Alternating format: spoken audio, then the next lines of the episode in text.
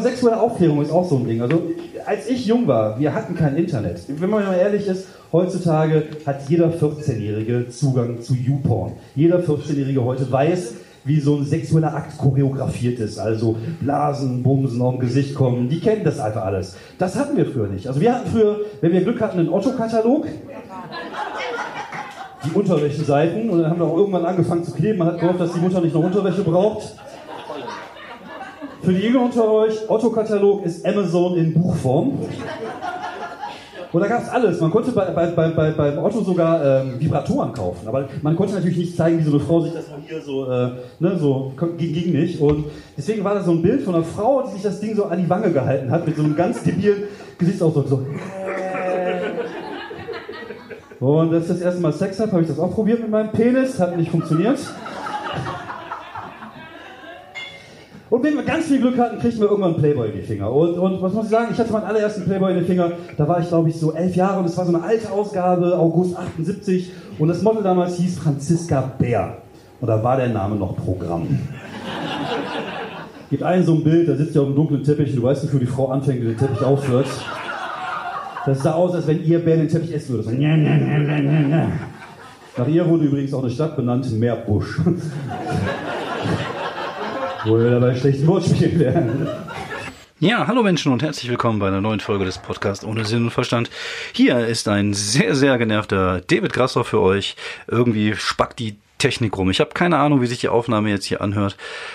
Ich habe hier gerade eine halbe Stunde gesessen. Irgendwie wollte das alles nicht so aufnehmen, wie ich will. Ich weiß nicht, ob es an den Kopfhörer oder der Kopfhörerbuchse von meinem Aufnahmegerät äh, liegt. Ich habe auch keine Geduld mehr. Ich ziehe das jetzt durch. Ich höre euch jetzt nur auf einem Kanal, also auf einem Ohr, nämlich rechts. Also ich höre mich selber. Euch höre ich ja nicht. Das wäre seltsam. Ich höre mich jetzt selber auf, äh, auf dem rechten Ohr nur. Ich habe keine Ahnung, wie gesagt, wie die Aufnahme gleich sein wird. Vielleicht werde ich mich noch mehr ärgern und den Podcast dann für immer sein lassen. Aber jetzt ziehe ich das durch. Das Aufnahmegerät zeigt gerade, dass ich aufnehme. Und von daher bin ich jetzt ganz zuversichtlich, dass ich das irgendwie hinterher beim Mischen nochmal vernünftig äh, eingepegelt bekomme. Wenn nicht, dann ach, fickt euch doch alle, weil ihr das ja eh niemals hören wird, werdet, was ich hier gerade so von mir gegeben habe. Ja, ich äh, sollte die Woche eigentlich nicht unterwegs sein, war aber doch unterwegs, bin dann eingeladen worden, wieder mal beim Punch Club in Solingen. Äh, der brauchte mal wieder jemanden, der ein bisschen was macht. Und im Endeffekt war es ein cooler Abend, da weiß man ja nie so genau, was man erwartet. Manchmal ist man nur zu dritt und dann muss ich 40 Minuten spielen. Manchmal sitzen nur drei Zuschauer da und ich muss 40 Minuten spielen. Und diesmal war es aber alles ganz, äh, ganz okay. Und es waren relativ viele Zuschauer da. Es waren, ich glaube, fünf Künstler und eine Moderatorin dabei. Äh, und das hat echt viel, viel Spaß gemacht. Und von daher, äh, ja, das war ein kleiner Ausschnitt, den ihr gerade gehört habt. Nämlich Material, was ich mal irgendwann vor Anno Tuck gespielt habe und das wiedergefunden habe. Und mit dem Otto-Katalog. Und äh, ja, das äh, habe ich jetzt mit reingenommen. Das passte ganz gut in äh, das Bit über Franziska Bär. Ich habe es gerade gehört, lief auch ganz fluffig. Wie gesagt, äh, für die Verhältnisse des, des Comedy Punch Clubs. So, jetzt höre ich mich gar nicht mehr. Jetzt habe ich keine Ahnung, ob der aufnimmt. Aber wie gesagt, ich ziehe das jetzt hier einfach durch und kümmere mich dann wieder äh, diese Woche Woche mal um die Technik und versuche das alles wieder einigermaßen vernünftig einzurichten. Äh, ich hasse es, wenn sowas passiert, wenn Technik nicht funktioniert, geht mir voll auf den Sack. Vor allem, ich sehe keinen Grund darum, äh, ich sehe keinen Grund, dass es jetzt plötzlich nicht funktioniert, weil es ja immer funktioniert hat. Das macht mich dann noch mehr rasend. Und ich bin jemand, der nicht sehr viel Geduld hat. Also ich bin ein sehr ungeduldiger Mensch und ich werde sehr schnell jähzornig, wenn etwas nicht so funktioniert, wie ich das gerne hätte. Äh, deswegen bin ich auch kein besonders begabter Handwerker, weil ich dazu tendiere, dann hinterher Sachen eher kaputt zu machen, als sie irgendwie so hinzukriegen, wie sie eigentlich sein sollten. Und ich war auch schon kurz davor, hier das komplette Studio durch die durch das Bad zu werfen. Und äh, ja, aber ich äh, mache das jetzt hier so und ich hoffe, dass sich das einigermaßen okay dann anhört für euch. Wie gesagt, ich höre mich jetzt gar nicht mehr. Äh, ja, naja, müssen wir durch. Irgendwie kriegen wir das schon auf die Kette. Ähm, ich wollte heute eigentlich mal so ein Thema ansprechen, was äh, wir Comedians äh, öfters mal so als, als Frage gestellt bekommen. Nämlich, äh, so wie ich wahrscheinlich die Folge auch nennen werde, ähm, kannst du davon leben? Und da muss ich einfach mal Nein sagen. Das ist halt einfach so. Also ich persönlich kann von der Comedy nicht leben, kann von der Kunst nicht leben. Und ich glaube tatsächlich, dass es äh, vielen, vielen Leuten auch so geht, dass sie das halt eher so nebenberuflich machen Ich glaube, es gibt äh, auch in dem Schriftstellerbereich nur einen sehr geringen äh, Satz von Leuten, die tatsächlich von der Schriftstellerei leben können. Bei der Musik vielleicht ein paar mehr. Es gibt ja auch da durchaus die Möglichkeit, äh, ja, Musik zu machen, ohne jetzt unbedingt ein Star zu werden. Bei der Comedy ist es ein bisschen anders. Bei der Comedy musst du halt äh, ja, musst du halt gucken, wo du bleibst, sozusagen. Also ich, äh, ich persönlich kann davon nicht leben. Und das hat aber natürlich mehrere, äh, da kommen mehrere Faktoren zusammen, sage ich jetzt einfach mal. Also ich bin keine 20 mehr, ich habe eine Familie, ich habe eine Wohnung und ich äh, ja habe halt eine gewisse Verantwortung, die ich habe. Und die habe ich halt schon seitdem ich angefangen habe, auf der Bühne zu stehen. Also ich 36 das erste Mal die Bühne betrat äh, bei einem Poetry Slam in Krefeld zusammen mit äh, Thorsten Sträter unter anderem, Michael Göre, Tobi Katze, schöne Grüße, ähm, war ich halt schon in einem, ja, wie soll man sagen, äh, in einem Verantwortungsverhältnis, weil mein Sohn halt auch schon da war. Und wenn man äh, Kinder hat, dann äh, überlegt man sich halt zweimal, ob man jetzt seinen regulären Job kündigt, um es einfach nochmal mit der Kunst zu probieren. Ich glaube, da wird mir auch meine Frau äh, mit dem Ellbogen ins Gesicht springen, wenn es denn so wäre. Und äh, das ist natürlich meine Lebenssituation, die entspricht nicht allen Lebenssituationen von Künstlern. Aber wenn ich mich jetzt so mal äh, umhöre, gibt es ein paar Leute, die es geschafft haben, die es tatsächlich irgendwie hingekriegt haben, davon zu leben. Dann gibt es Leute, die ja davon leben, wo, wobei das Leben schon äh, bisschen übertrieben ist. Also das ist eher so ein Struggeln halt. Und äh, ja, dann gibt's halt die Leute, die es halt geschafft haben und dann irgendwie auf Solotour gehen und davon äh, richtig gut leben können. Äh, da gibt's halt mehrere verschiedene Abstufungen. Also ich wäre wahrscheinlich, wenn ich jetzt aufhören würde zu arbeiten, eher einer dieser Leute, die halt strugglen. Ich glaube, ähm, wenn das dein Traum ist oder wenn das euer Traum ist, irgendwann mal von der Kunst zu leben oder in meinem speziellen Fall von der Comedy zu leben, gibt es halt mehrere Sachen, die man äh, berücksichtigen sollte. Also zum einen braucht es halt äh, Zeit bis man als Comedian gut ist und bis man als Comedian auch äh, bei den größeren Formaten gebucht wird, also bei den ganzen Mixed-Shows, den ganzen Gedönse. Das heißt, man muss sich halt vorher schon mal so ein bisschen den Arsch abrackern, viel Open Mic spielen, gucken, dass man äh, gutes Material äh, zusammenträgt. Man sollte sich nicht darauf verlassen, dass sein nächstes Video unbedingt steil geht und dass der nächste virale Hit ist. Das kann natürlich passieren. Es ist auch anderen Kollegen passiert, die plötzlich durch ein Video äh, zu äh, Berühmtheit gekommen sind und dann halt ihre Karriere darauf aufbauen konnte äh, konnten, aber äh, ich, ich sag mal, das ist halt nicht jedem gegeben und ich glaube, das ist tatsächlich nur ein sehr, sehr geringer Prozentsatz der das so geschafft hat. Äh, der Rest der Leute, die arbeiten halt an sich, die arbeiten halt an ihrer Kunst, die versuchen besser zu werden. Das ist ja dieser Weg, den ich ja schon öfters mal hier beschrieben habe, dass man erst Open Mic spielt, dann kleinere Mixshows spielt, wo es ein bisschen Gage gibt, dann bekommt man so die größeren Aufträge, wo man äh, ja, bei, bei, bei Nightwash oder bei, beim Quatschclub auftritt und sich da schon mal so ein bisschen einen Namen machen kann. Aber nur davon zu leben ist halt auch schwierig. Also ich, äh, man, man bewegt sich so in einem, in einem Gagenrahmen, sage ich mal, bei Mixed-Shows, jetzt angefangen bei irgendwelchen Dorf-Mix-Shows bis hin zu größeren Mix-Shows. Der, die Gage bewegt sich so pro Abend, sagen wir mal, zwischen 75 Euro bis hin zu 300 bis 400 Euro in dem Bereich, in dem ich halt unterwegs bin. 300 bis 400 ist schon relativ viel. Ich sag mal so, der, der Durchschnittswert ist immer so 200 bis 300. Das ist halt das, was man so für eine Mixshow bekommt. Ähm, man muss da mal rechnen. Also wenn man jetzt, sagen wir mal, äh, wenn ich jetzt gucke, ich will jetzt nicht irgendwie meine ganzen Zahlen auf den Tisch legen, aber ich sag mal, ich brauche ungefähr pro Jahr zum Leben, sagen wir mal, zwischen 30 bis 40.000 Euro. Das ist halt das, was ich mit einem einigermaßen okayen regulären Job im Jahr verdiene. Also äh, ja, wenn man Glück hat, also das ist ja heutzutage nicht immer so, es gibt ja auch Leute, die wesentlich weniger arbeiten, also man sollte auch schon dankbar dafür sein, wenn man einen Job hat, der einem erlaubt, so viel im Jahr zu verdienen ähm, ich gehe jetzt von Bruttozahlen aus, ne? sagen wir mal 36, 35.000 im Jahr brutto braucht man ungefähr, um, äh, also ich bräuchte die, um zu überleben. Andere, wie gesagt, wenn du, wenn du irgendwie alleine wohnst, wenn du 18 bist und nur eine kleine Wohnung hast, dann, hast du, dann kommst du natürlich mit wesentlich weniger äh, zurecht. Äh, und bevor ich jetzt hm, die Entscheidung fällen würde, äh, auf die mit der Comedy leben zu können, müsste ich natürlich annähernd so viel mit der Comedy verdienen. Und jetzt muss man das mal zusammenrechnen. Wenn ich jetzt sagen wir mal drei Mixed-Shows im, in der Woche habe, dann komme ich auf 600 Euro. Sagen wir mal vielleicht 800 Euro, wenn es gut läuft. Und das ist aber auch schon eine gute Woche. Das heißt, äh, wenn ich 800, nämlich bei 1600 für zwei Wochen, aber wie gesagt, das musste dann tatsächlich jede Woche müsste halt drei so Dinge haben, was halt nicht gar kaum der Fall ist. Wie gesagt, ich habe jetzt im, im Jahr vielleicht äh, sechs Termine für Nightwash und, und äh, für einen Quatsch Comedy Club. Also ich habe jetzt irgendwie mit den eigenen Shows 38 Termine nächstes Jahr, aber davon sind irgendwie 22 eigene Shows und das sind dann halt auch so Shows, wo du am Abend halt nicht so genau weißt, wie viel kommt dann rein oder wie viel kommt dann, äh, wie viel musst du bezahlen und das ist halt alles ein bisschen äh, ja ungenau äh, berechnet sozusagen. Also wenn es wirklich sehr, sehr gut läuft, dann kannst du tatsächlich äh, schon relativ viel verdienen, wie ich gerade merke. Also 1600, sagen wir mal, du hast äh, vier Auftritte.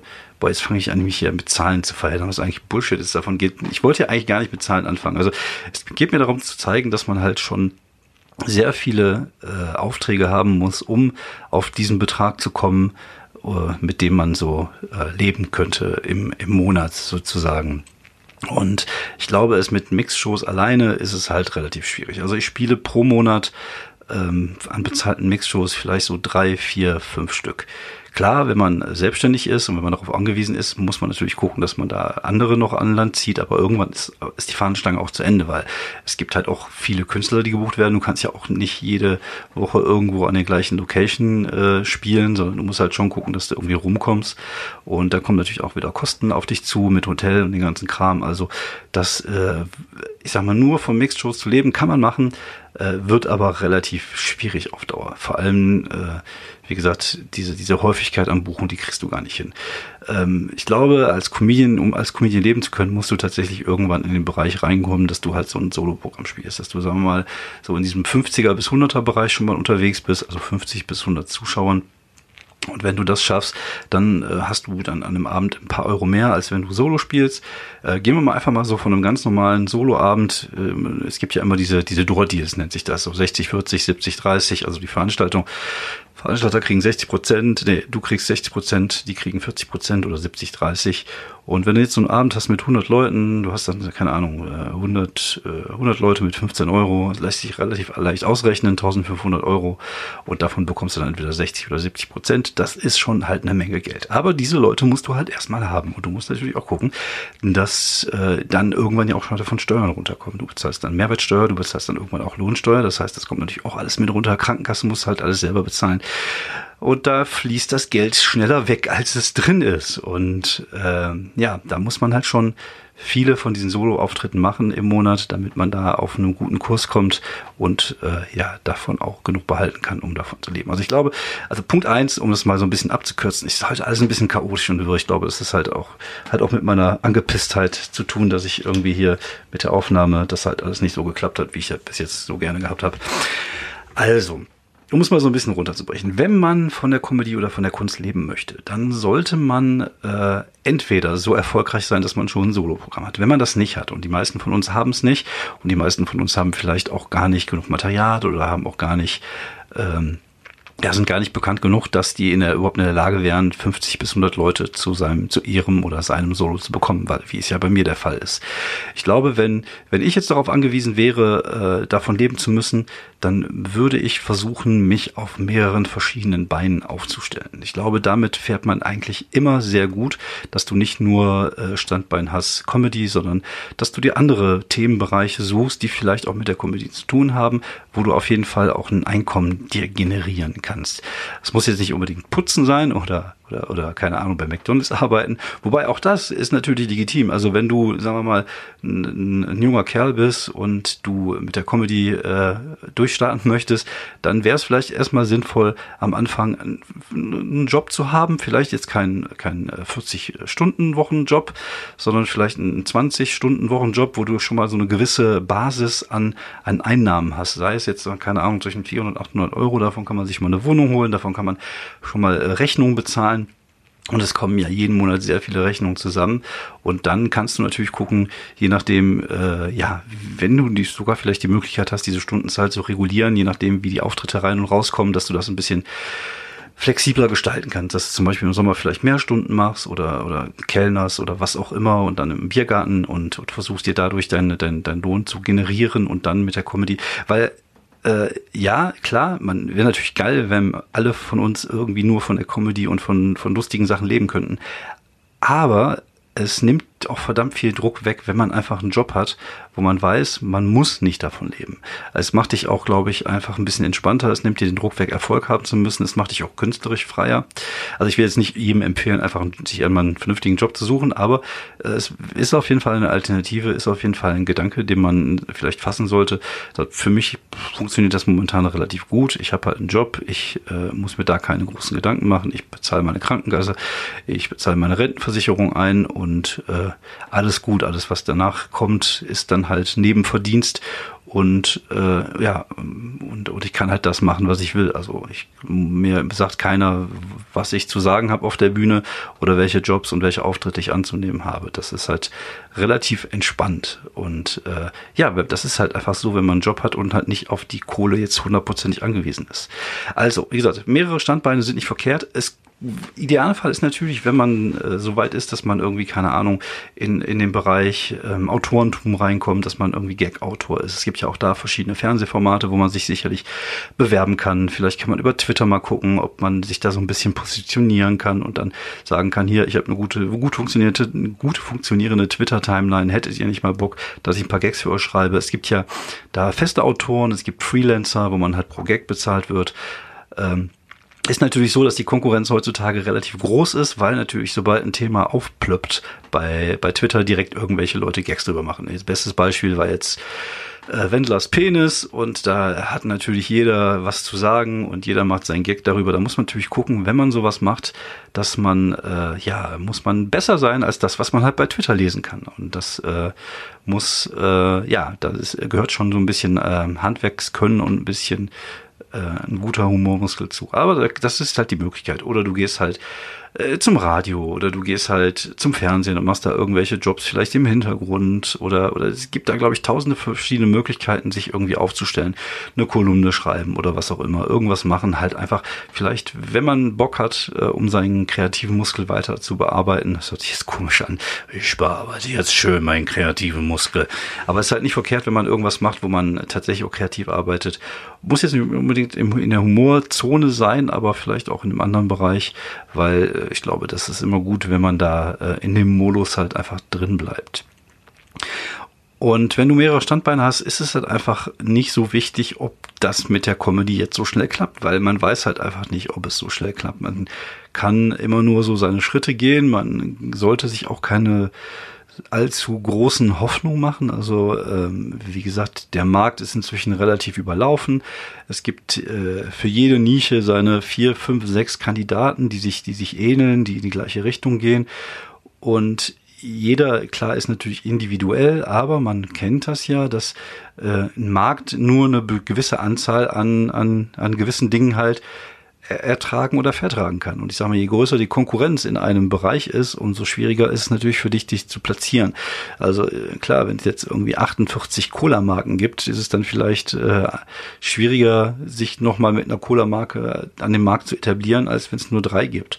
Und wenn du jetzt, sagen wir mal, keine Ahnung, irgendeine spezifische Art von Comedy machst oder irgendwie der nette WG-Typ Student bist und es gibt halt schon 38 nette WG-Studententypen, dann musst du halt gucken, dass du da äh, ja irgendwas anders machst. Irgendwie guckst, dass du entweder der Beste von diesen 38 WG-Studententypen bist oder irgendwas haben, was dich halt so ein bisschen abhebt von dem anderen, weil so funktioniert das halt. So es ist halt ein Markt, es ist halt ein Business und so leid es mir tut für alle äh, Stand-up-Idealisten, so wie ich auch ja einer bin, aber es ist halt immer noch ein Geschäft und daran muss man halt auch knabbern, wenn man ein Idealist ist. Wie gesagt, da geht es mir natürlich auch nicht anders äh, in, der, in der Hinsicht.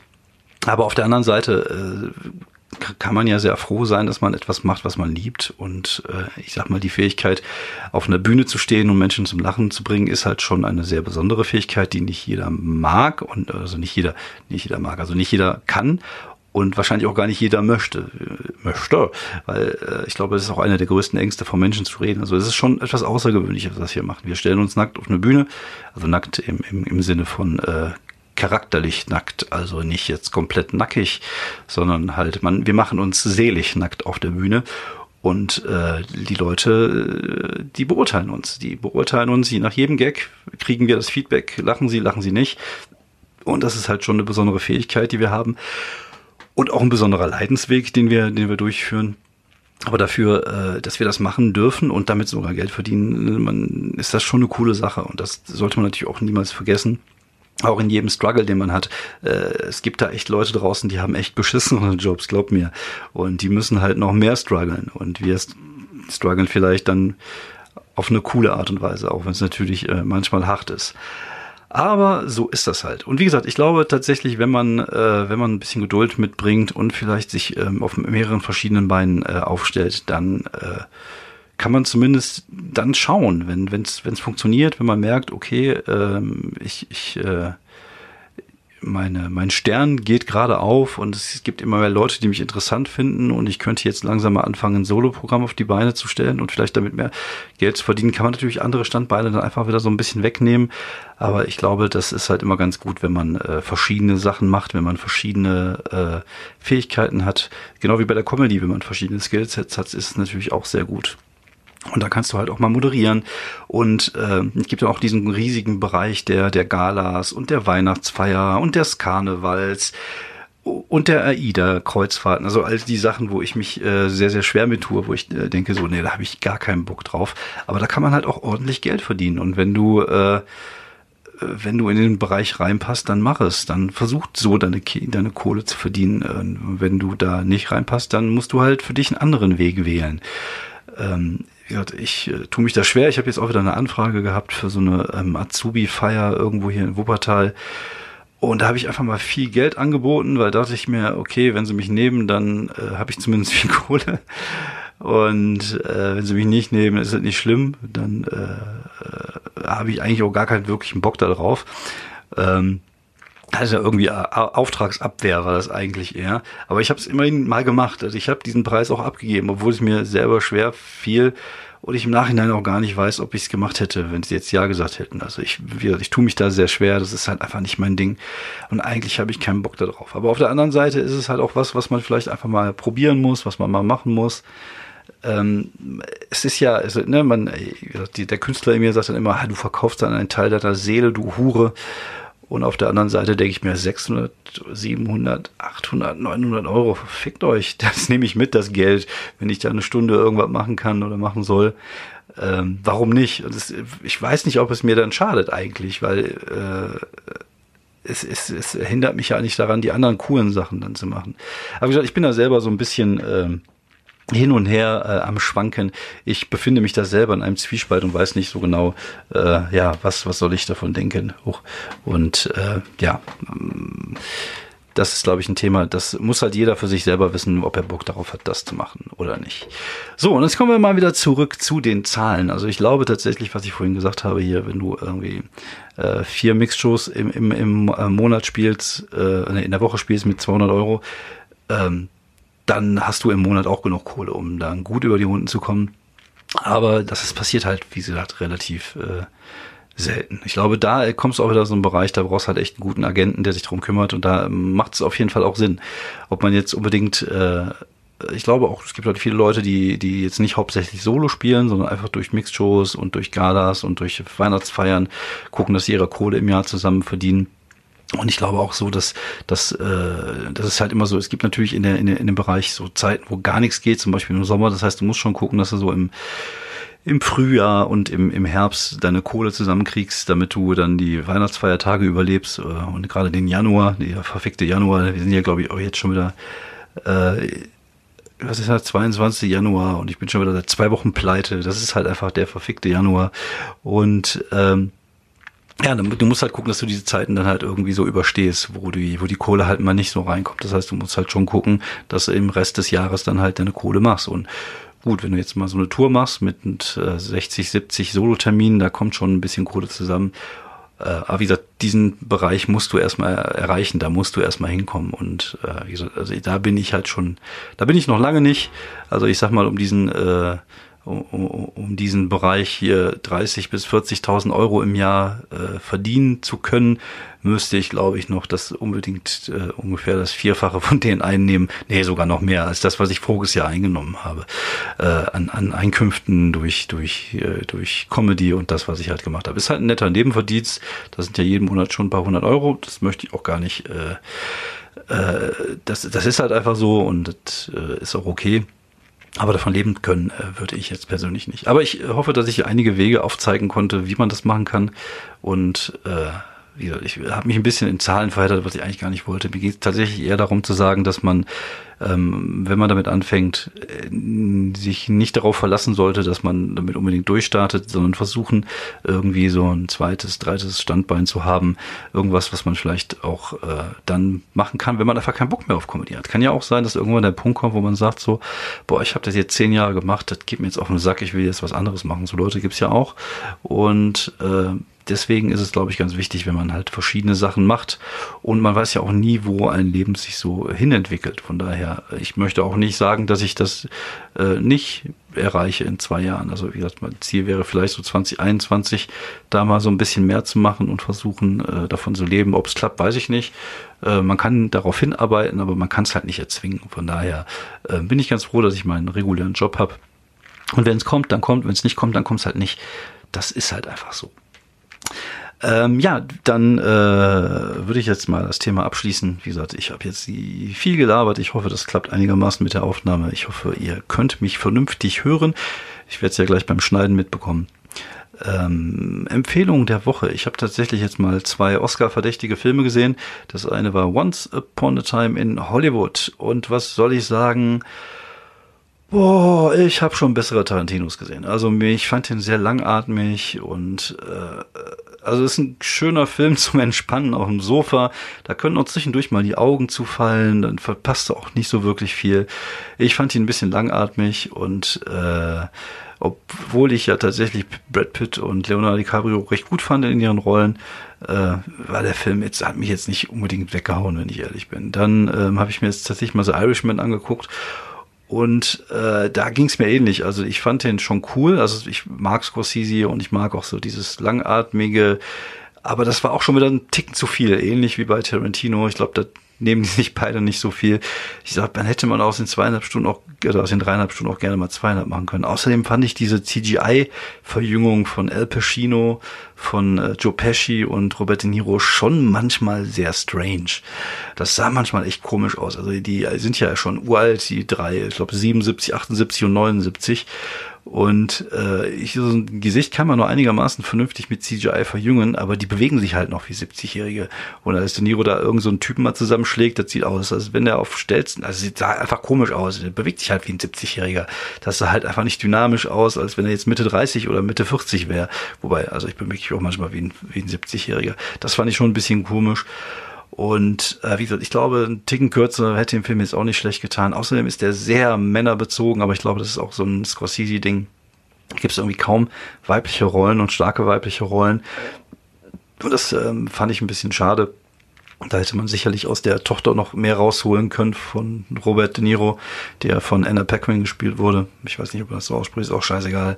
Ähm, alles in allem waren sie beide unterhaltsam, aber es war jetzt beides nichts, was mich jetzt so umhaut. Ich bin mal generell gespannt wegen den Oscars, wie viel der Joker da abgreift. Ich muss mir den auf jeden Fall auch nochmal angucken. Der hat ja auch so, hat mich auch etwas zwiespältig äh, zurückgelassen. Ich glaube, äh, bester Schauspieler Joachim Phoenix kann man schon mal machen.